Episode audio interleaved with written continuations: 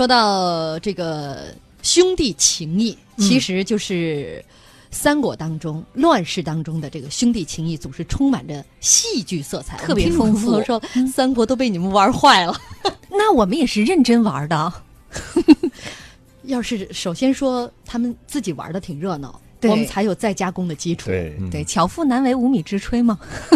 我们继续说这个兄弟之情啊，乱世当中呢，确实丰富多彩。比如我们之前也讲过，像袁术和袁绍这样手足相残的骨肉兄弟，也有像刘关张这样白手起家而不离不弃的异姓兄弟，还有像曹操和张邈这样出生入死、互相托付，却在关键时刻拔刀相向的昔日兄弟。嗯，哎，这一对儿就是我们今天的主角儿。对，在说今天这对主角的时候，跟大家道个歉啊，啊公号当中出现那个错别字儿，哦，异性兄弟，大家有点蒙圈啊。就 对，本来应该是啊姓名的姓名的姓，对对对。不过这么其实也没啥太大毛病。情感健康 节目。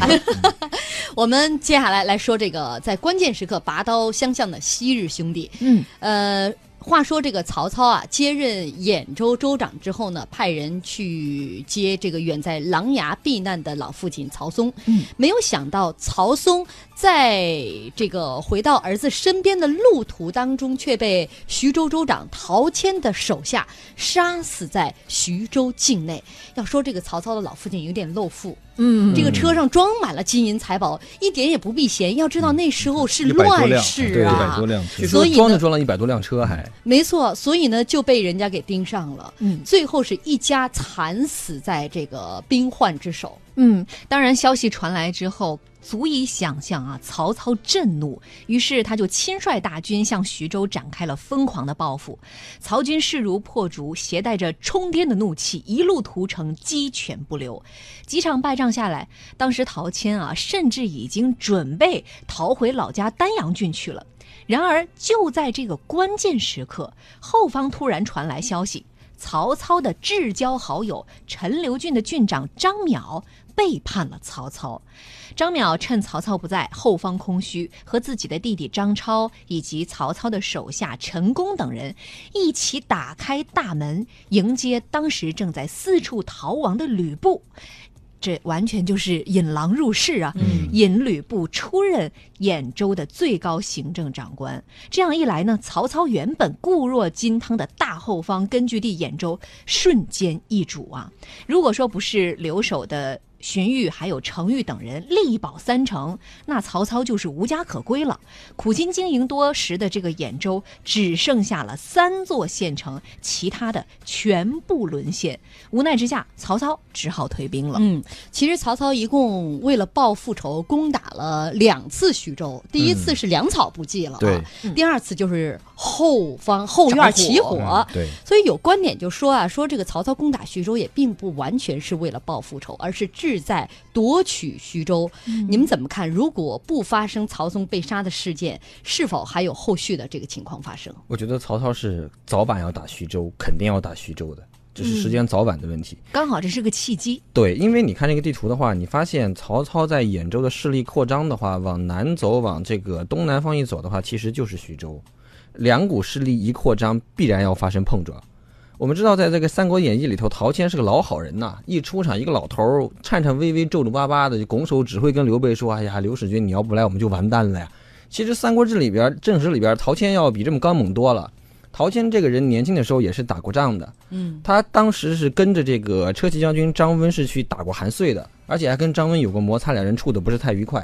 后来也打过黄巾军，打黄巾军还一打就打赢了，叫击黄巾破走之，还是有一定的这个军事战略的。其实陶谦呢跟曹操之前也发生过一些小摩擦了，并不是说咱们像演义里面看到的两个人一点问题都没有，陶谦还特别好，派人护送曹操他爹，最后只是人没选对。有一种说法是，其实是陶谦派人杀了曹嵩，曹嵩。嗯是说这个，因为我们知道曹嵩为什么会躲到那儿去呢？因为这个呃，曹操造反起兵，这个抵抗董卓之后，曹这个曹嵩怕自己被连累，所以就跑到那儿去了。嗯，那有一种说法呢，说法呢就是这个陶谦知道曹操派人来迎接他爹之后，叫密遣数千计严捕，就是知道曹操要来迎他爹了，专门派人去抓了曹嵩，抓到之后杀了。所以也有这样一种说法的。我们知道曹操这个人对徐州这个地方是一直觊觎的。为什么呢？我们后来就可以知道，徐州陶谦把这个徐州让给了刘备之后，曹操也还是惦记着打徐州的。《三国演义》里面那句台词特别到位，《三国演义》里边徐州被这个刘备拿去之后，曹操讲了一句什么话？叫“我大仇未报，汝不费半箭之功，坐得徐州”。关键还是坐得徐州。刘备，对嗯，对，所以讲刘备就是讲这么讲的，所以他的关键其实还是想盯着徐州这个这个。对于这个成长上升期的曹操来讲，这个时候真的就是像韩信将兵多多益善，我的地盘越多越好。对而且如果说他看上的一个地盘和利益的话，有相当呃非常冠冕堂皇的理由让我攫取这个利益的话，那么对于曹操来讲是毫不手软的。曹操不会说像别的我们前面讲过的一些唯唯诺诺、优柔不断、优柔寡断的这个揖让再让，所以这个徐州，这个肯定是曹操的盘中之肉啊。嗯，我们有听众朋友大林说，我就在徐州，听着你们说大徐州是吧？情何以堪呢？徐州朋友你好，呃，但最终还是这个遇到了第二次变故，就是张邈的背叛。对，张邈的背叛对曹操的打击和影响究竟有多大？啊、我觉得，我觉得啊，开一个脑洞，张邈这个打击直接决定了曹操后半辈子人格中的一小个部分，嗯，就是曹操变得更多疑了。再也不相信别人了。对，呃，我觉得他这个打击呢，可能我们刚才讲的，由于时间所限呢，就深层次的一些内容来不及展开。就对于曹操这个人呢，雄才大略，你像陈寿对他的这个评价很高，他说太祖用筹眼谋，鞭挞宇内，克成红叶者，以其明略最优，这个评价是相当高的。就他对时局和战略的判断，乃至于对人的这个判断，都是高出一般的当时的地主豪强的。他起家之初呢，深层次的背景是和好多这个士族阶层形成了利益的一个平衡。啊，我们知道常说魏晋门阀制度，其实从这个时候已经就开始起来了。尤其是当时颍川区域的这些大的氏族力量呢，它是取得了一个相对的平衡。那么张邈啊，什么这个呃荀彧呀，或者陈宫啊，都算这些势力的一个代表。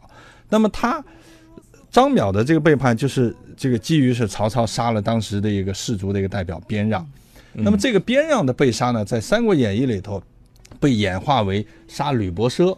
所以后来陈宫呢，就说看着他以后说宁可天下人负我，不会我负天下人，所以不愿意跟他继续走下去了。其实陈宫也是个士族的代表。那么这些人看到他把另一个大士族的代表人边让杀了，说：“哎呦，我们这些以后也说不定会遭此待遇啊。”对所以就产生了这种利益的平衡，而出现了背叛的苗头。再加上还有袁绍从中缴获，嗯，其实张邈这个背叛对曹操的打击至少是三点。